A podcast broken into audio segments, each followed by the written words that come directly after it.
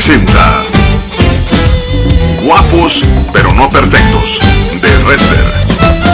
Con ustedes, Frank Ching. ¿Qué tal amigos de Doom Radio? Les saluda su amigo Frank Ching desde Guadalajara para el mundo. Y nos sentimos muy contentos de estar con ustedes. Yo sé que muchos de ustedes también están resguardados en su casa, no es para menos. Es muy importante que extremen sus medidas de seguridad. Les ofrezco una disculpa porque en días pasados no pude estar debido al Congreso eh, que íbamos a tener el sábado con Evan Kraft, pero desgraciadamente no, no se pudo dar el Congreso, tuvimos que mover fecha y entonces tuvimos que estar respondiendo muchos mensajes y estar atentos a esto.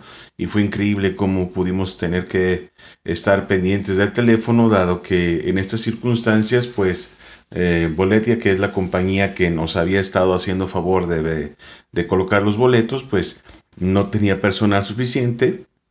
Y además eh, vino una cancelación en masa y un montón de mensajes este, preocupados, pues preguntando qué iba a suceder, aunque nuestras redes sociales, en Facebook, Resder, estamos informando constantemente pues qué es lo que hay que hacer y cuáles son los medios para reponer el boleto o esperar. Y bueno, teníamos que atender todas estas personas y les ofrezco una gran disculpa porque realmente pues me, vi rebasado en esto. Pero vamos a estar trabajando y durante este tiempo vamos a eh, construirnos y, vamos a crecer juntos en un tema muy muy especial que en este tiempo vamos a comenzar una serie, una serie que nos va a llevar sin duda a ser más fuertes, a, ser eh, más poderosos y poder enfrentar eh, estos tiempos a nuestro favor para establecer el reino de Jesús. Porque cada uno de ustedes tiene un llamado, tiene un propósito y en ese tiempo abre tu corazón, prepárate, lee, porque sé que es difícil, ahorita para todos es difícil estar tanto tiempo en casa, pero aprovechemos el tiempo, bendigamos a nuestra familia, hagamos las cosas que normalmente no hacemos y que sé que van a comenzar a hacer bendición a nuestros hogares. Así que en este tiempo vamos a hablar acerca de construir el fracaso. Todo tiene un origen también el fracaso. Y estaba estudiando la Biblia y la Biblia está llena de hombres fracasados que tuvieron un encontronazo con Cristo y ese encontronazo los catapultó a cosas extraordinarias que Dios pudo depositar en sus vidas. Uno de ellos eh, se llama Moisés. Lo que me llama la atención de Moisés es la manera en que la historia lo marca. La Biblia habla bien de él acerca de que es uno de los más grandes líderes que el pueblo de Israel ha tenido pero también muestra Éxodo capítulo 2, cuando marca su nacimiento y toda su historia, pues algunas debilidades y cuestiones que le sucedieron eh, a Moisés, pero que pudo enfrentarlas en Dios para poderse convertir en el líder que todos conocemos. Así que hoy vamos a ver construyendo el fracaso. Y voy a comenzar en Éxodo capítulo 2, en la, historia de Moisés, porque todo comienza desde un principio y el, principio de Moisés, pues eh, resulta que nace eh, y en un momento crítico, en un momento muy difícil. Éxodo capítulo 2, como les dice, narra su historia. Dice, un varón de la familia de Leví fue y tomó por mujer a una hija de Leví, es decir, un levita, la que concibió y dio a luz un hijo y viéndole que era hermoso, le tuvo escondido tres meses. Pero no pudiendo ocultarle más tiempo, tomó una horquilla de juncos y le calafateó con asfalto y brea y colocó en ella al niño y lo puso en un carrizal a la orilla del río. Estos amados eh, padres pusieron a su bebé en riesgo en el río, en una balsita, eh, y lo hacen porque había un mandato de Faraón de matar a los niños en ese entonces. Y la sentencia sobre su hijo, pues era directa, ¿no? Tenía que haber muerto. y no podía continuar con ellos porque lo iban a asesinar y ellos iban a ser testigos de esa muerte. Entonces deciden hacerlo para salvarle la vida. Dice, y una hermana suya se puso a lo lejos para ver lo que le acontecería. Y la hija de Faraón descendió a lavarse al río, y paseándose sus doncellas por la ribera del río, vio ella la arquilla en el carrizal, y envió una criada suya a que la tomase. Le dio curiosidad. Y cuando la abrió, vio al niño, y aquí que el niño lloraba, y teniendo compasión de él, dijo, de los niños de los hebreos es este. Ella sabía su origen. Entonces su hermana dijo a la hija de Faraón, iré a llamarte una nodriza de las hebreas para que te críe ese niño. Y la hija de Faraón entonces le respondió, ve. Entonces fue la doncella y llamó a la misma madre del niño, porque Dios siempre está con nosotros, Dios siempre es bueno. Eh, esta oportunidad y ese deseo de esa hermana de seguir eh, ese, ese, hermano en el río, esa eh, sagacidad de hacerlo y sobre todo recomendar a su propia madre para que continúe con su crianza, vemos el favor y la misericordia de Dios. Eh, continuando con la lectura, dice, a la cual dijo la hija de Faraón, lleva este niño y críamelo, y yo te pagaré. Y la mujer tomó al niño y lo crió.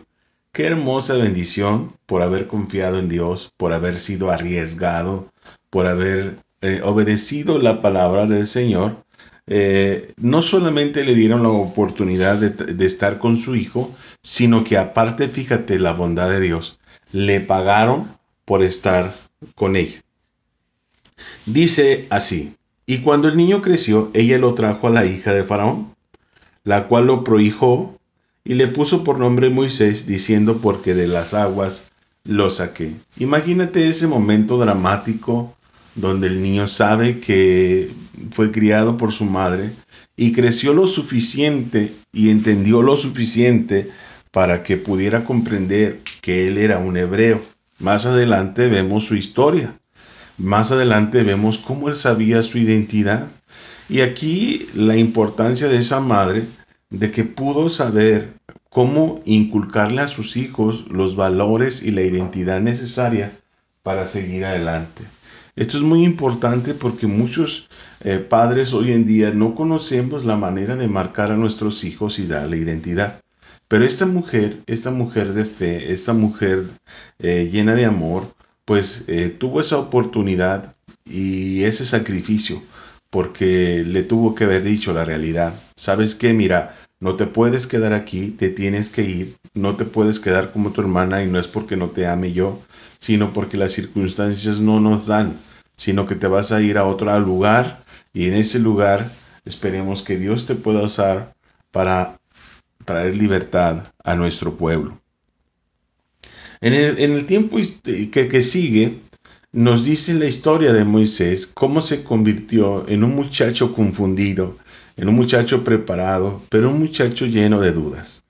En el verso 11 dice, en aquellos días sucedió que crecido ya Moisés, salió a sus hermanos y lo vio en las duras tareas, y observó un egipcio que golpeaba a uno de los hebreos, sus hermanos. Entonces miró a todas partes, y viendo que no parecía nadie, mató al egipcio y lo escondió y, en la arena. Al día siguiente vio a dos hebreos que reñían. Entonces dijo al, al que maltrataba al otro, ¿por qué golpeas a tu prójimo? Y él respondió, ¿quién te ha puesto a ti por príncipe y juez sobre nosotros? ¿Piensas matarme como mataste al egipcio? Entonces Moisés tuvo miedo y dijo, ciertamente esto ha sido descubierto. Qué tremendo es que el, eh, el, faraón mismo le haya dado alimento, le haya dado estudio, le haya dado casa y Moisés, de una manera cobarde, porque es cobarde, eh, aunque su razón era justa, de una manera primera observó que no había nadie y mató un egipcio para defender a sus hermanos. Pudiera ser un acto heroico, nacido de una buena intención, pero realmente fue un acto cobarde y malagradecido. Cobarde y malagradecido porque él tenía un compromiso con Faraón, puesto que aunque él le había reconocido su origen hebreo, a través de su hija le había dado la oportunidad de poder vivir, y no solamente vivir, sino poder vivir como un egipcio. Mas sin embargo, eh, no le significó nada a Moisés. Reconozco que en su corazón estaba el dolor de su familia y de sus hermanos, pero la realidad es que tenía un compromiso con su benefactor, en este caso Faraón. Y la realidad es que a pesar de haber, de, haber crecido y haber estudiado, era un hombre cobarde y era un hombre eh, mal agradecido. Y, y, él pensó que podía vivir en estos principios, escondido, tratando de hacer el bien, pero tratando también de matar. Porque seguramente buscaron a alguien que diese con el que había muerto porque era un desaparecido, dejó sin padre a una familia, dejó a alguien que una provisión, porque ese egipcio pues no estaba rompiendo la ley, realmente iba a favor de la ley, porque la ley estaba a favor de los eh, egipcios y en contra de los hebreos. Entonces estaba yendo incluso en contra de la voluntad de Dios. Mas sin embargo lo complicó todo porque inmediatamente Dios lo frenó. Al día siguiente eh, volvió a hacer lo mismo, intentó eh, pues eh, poner el orden y la disciplina y no se puede. Porque construir el fracaso comienza desde un origen. Primero, como hemos mencionado hasta aquí, construir el fracaso se construye a través de la formación que nosotros hemos tenido. Así que la historia de nuestra vida, la historia de nuestra familia, la historia de nuestra formación como hijos tiene mucho que ver con lo que somos ahora, nos guste o no nos guste. Existen historias de violencia como en el caso de Moisés, que estuvo, que la, violencia la tuvo siempre a la mano, la muerte la tuvo a la mano. Eh, él, la opresión de los, de los egipcios hacia los fariseos lo tuvo a la mano, él podía ver toda esa violencia alrededor de él. Las personas que han estado educadas bajo la violencia tienen una historia muy diferente a las historias que Dios realmente quiere que tengamos. Las marcas de nuestros padres, la formación de nuestros padres, la manera en que nos disciplinaron, tiene mucha razón por la cual nosotros obedecemos a esa historia del pasado. Una de las cosas que también podemos observar en Moisés es su carácter su deseo por hacer las cosas, pero marcado por su historia, porque la historia de Moisés tiene que ver con hacer las cosas a escondidas. Y Moisés intentaba hacer ese patrón de conducta en este momento ahora, en su, proceso de adultez, en donde también de manera escondida también quería aprender a vivir. Pero la primera manera fue la, una manera en que Dios utilizó para poderle salvar la vida pero de alguna u otra manera Dios no mintió ni ocultó información. Dios lo presentó como un hebreo, y como un hebreo, como la verdad, como un milagro, fue respaldado y fue salvado. Dios no usa principios en contra de su voluntad para encontrar la victoria y el éxito.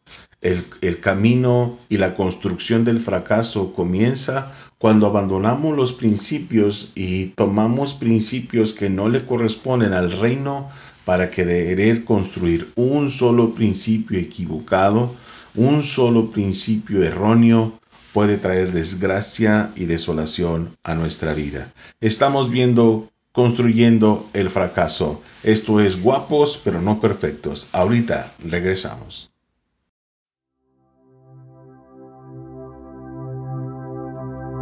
Oh, oh.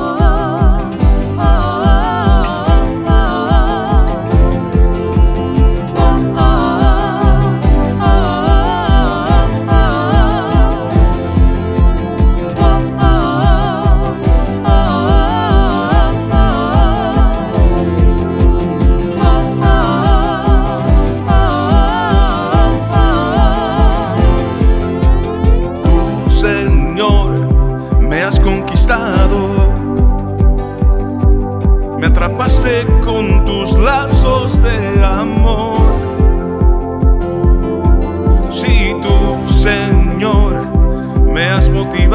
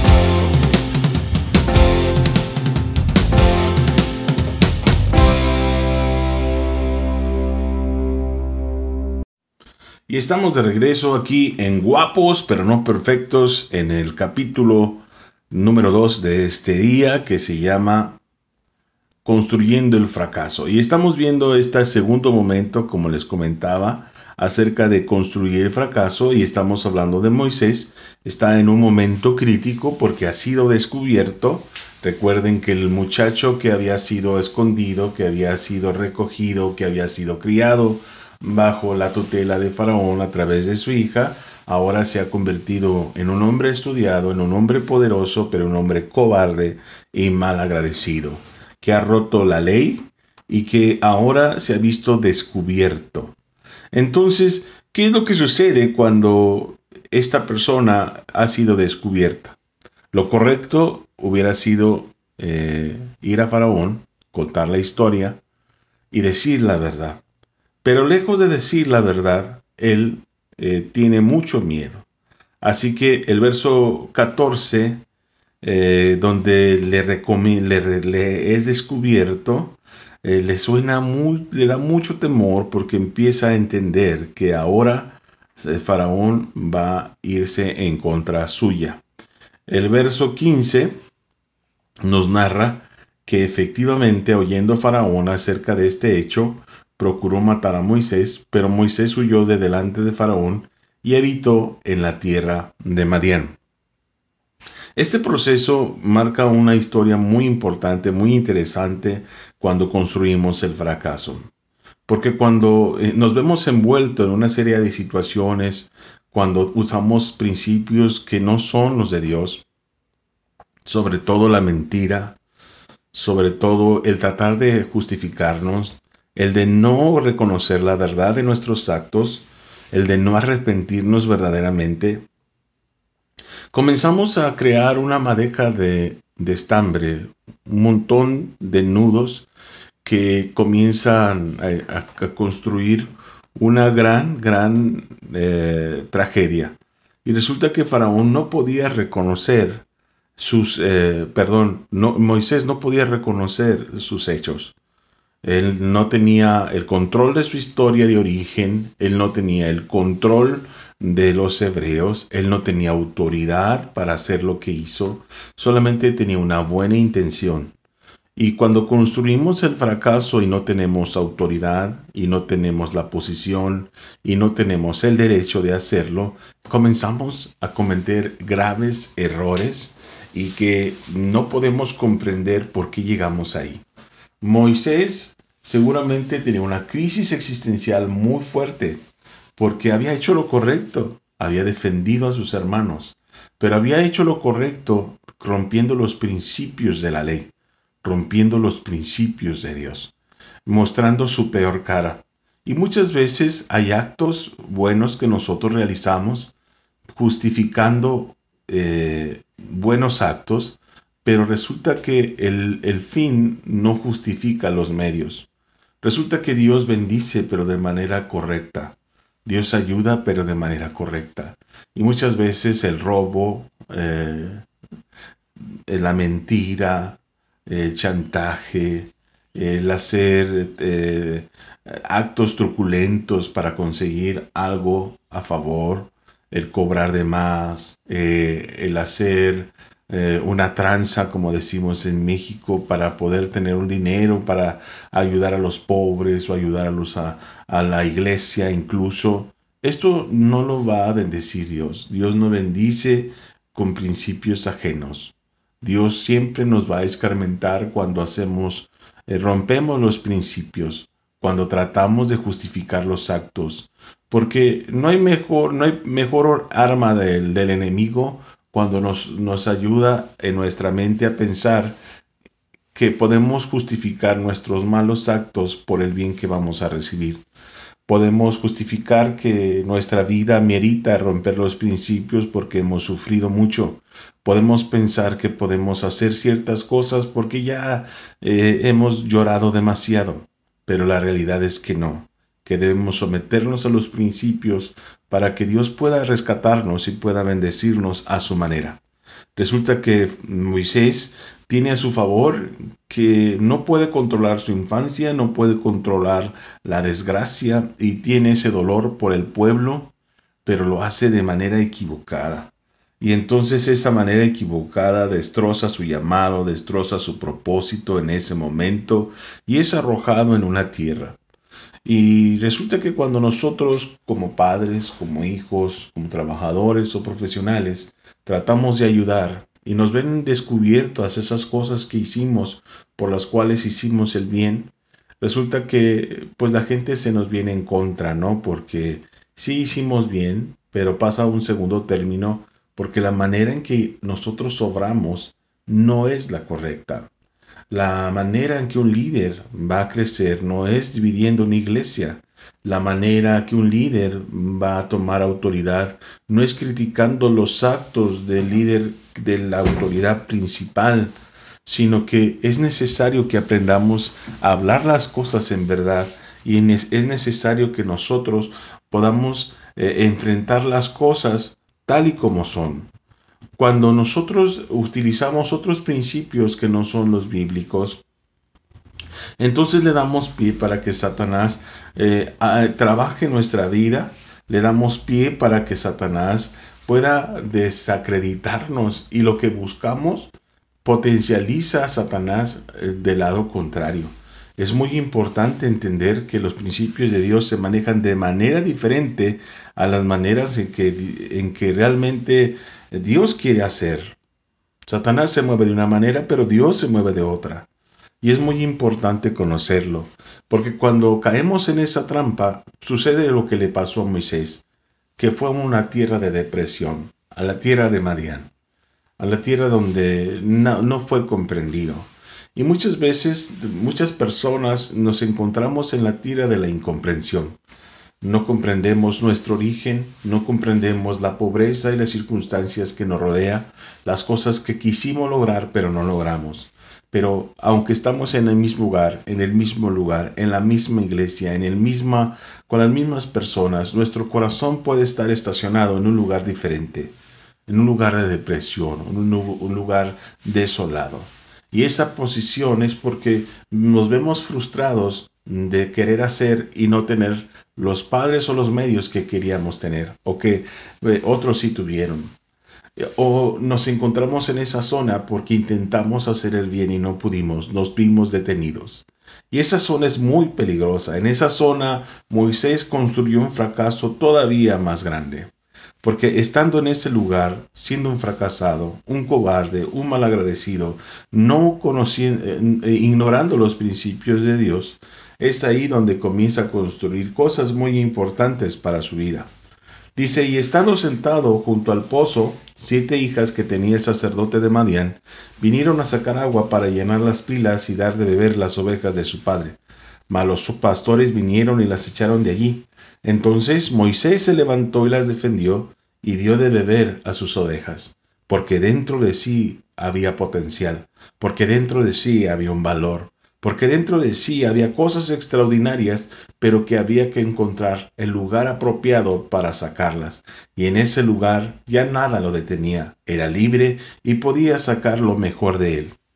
Dice así, y volviendo ellas a Reuel su padre, les dijo, ¿Por qué habéis venido hoy tan pronto? Ellas respondieron, Un varón egipcio nos defendió de las manos de los pastores, y también nos sacó del agua, y dio de beber a las ovejas. Y dijo a sus hijos, ¿Dónde está? ¿Por qué habéis dejado a ese muchacho? Llamadle para que coma. Y Moisés convino en morar con aquel varón, y él dio su hija Séfora por mujer a Moisés, y ella le dio un hijo y le puso por nombre Gersón. Así que qué interesante que en esa zona de peligro, en esa zona donde eh, normalmente encontraríamos, eh, tendríamos que tomar un tiempo para tomar decisiones, es en este, en este lugar, en Madián, donde se encuentra con el amor, donde se encuentra con la profesión, donde se encuentra con la paternidad. Y resulta que muchas veces no resolvemos cosas en nuestros corazones y, y no habiendo resuelto, nosotros tomamos decisiones equivocadas. Muchas mujeres y hombres estando en esta posición eh, de decepción, de fracaso, de, eh, de incertidumbre, toman el error de formar una familia. Hay quien abandona la iglesia por una persona no creyente, porque tiene frustraciones, se siente sola, o sola o solo, y comienzan una nueva historia. Y resulta que siendo un cobarde, siendo un mal agradecido, siendo un quebrantador de la ley y siendo una persona que huía, así encontró el matrimonio y así encontró un destino en una familia que Dios favoreció porque Dios fue bueno, pero que realmente no tenía la condición Moisés para sustentar esta vida.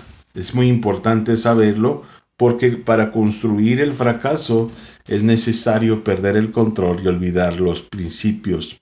En esta posición, fíjate bien, ¿qué clase de, marido crees que se logró construir?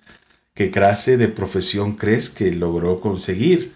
¿Qué clase de relación crees que tenía con Dios?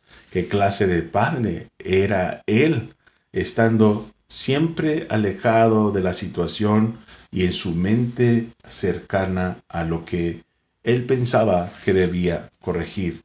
Yo estoy seguro que mucho tiempo en su mente divagaba pensando, debía haber hecho, no debía haberlos hecho, debía haber esperado, no debía haberlo hecho. Y yo creo que se dormía y pensaba no en su familia, no pensaba en el futuro, pensaba en el pasado. ¿Por qué tenía que vivir así? ¿Por qué tuve los padres que tuve? ¿Por qué no fui egipcio? ¿Por qué muchos pensamientos en su corazón, en su alma, en su espíritu, estoy seguro que lo carcomían. Estoy seguro. Su mente eh, se volvía, yo creo que loca al ver lo que tenía y no sé si amaba a su mujer o no, porque no fue la decisión de él, fue una oportunidad que se tuvo y así lo hizo. Necesitaba compañía y él se llegó a Sephora. Necesitaba una familia y tuvo un hijo. Necesitaba eh, olvidarse de su pasado y se quedó allí. No era seguramente la voluntad de Dios, pero era una manera de confortarse, una manera de poder él mismo eh, olvidar sus heridas y confrontar su realidad. Ahora, esto no significa que nosotros deshagamos las familias que ahora tenemos, sino que deshagamos el lugar en el cual nosotros nos encontramos y que podamos confrontarnos con la presencia de Dios y que podamos hacer frente por las cosas que debimos haber hecho y no hicimos y por las cosas que debimos haber pedido perdón y no lo hicimos, pero que ahora nos ofrece la vida de Moisés el potencial para seguir adelante y poder a partir de la construcción de un fracaso iniciar una nueva etapa en nuestras vidas. Porque lo hermoso de esta historia es que no queda ahí. En Éxodo capítulo 3 dice que Dios lo llamó ahí. Eh, porque la profesión que Moisés tenía era apacentar las, las ovejas de Jetro, su suegro, según 3.1. Y que Jetro eh, era eh, sacerdote de Madián. De alguna manera estaban conectados espiritualmente. Y llegó hasta Oreb, el monte de Dios, en un tiempo que él pastoreaba, y dice que se le acercó, se le apareció el ángel de Jehová en una llama de fuego en medio de una zarza, y él miró y vio que la zarza ardía en fuego y la zarza no se consumía, y entonces Dios lo llamó. Porque no importa lo complicado de tu fracaso, no importa la historia de tu niñez y no importa las circunstancias que estás viviendo, Dios siempre nos llama para podernos librar incluso de nosotros mismos. No se te olvide, guarda esto en tu corazón y no te pierdas el siguiente capítulo de esta historia que se llama Construyendo el fracaso para comenzar a vivir en poder. No lo olvides, así que te esperamos este, en Dun Radio la próxima semana, misma hora, mismo canal. Un abrazo virtual. Que Dios te bendiga.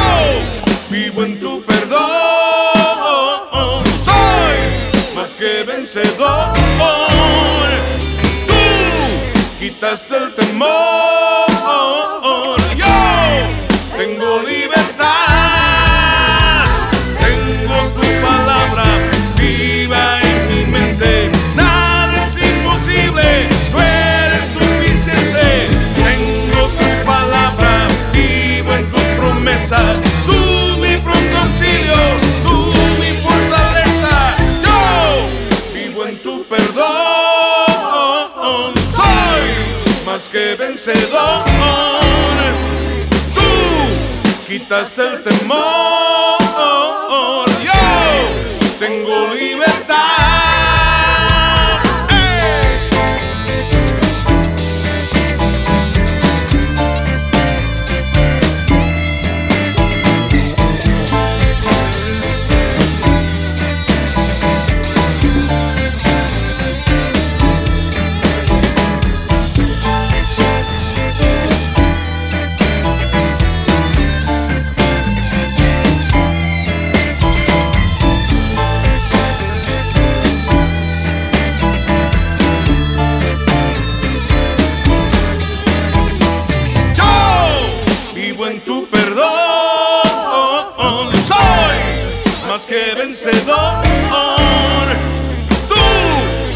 Vencedor. Tú quitaste el temor.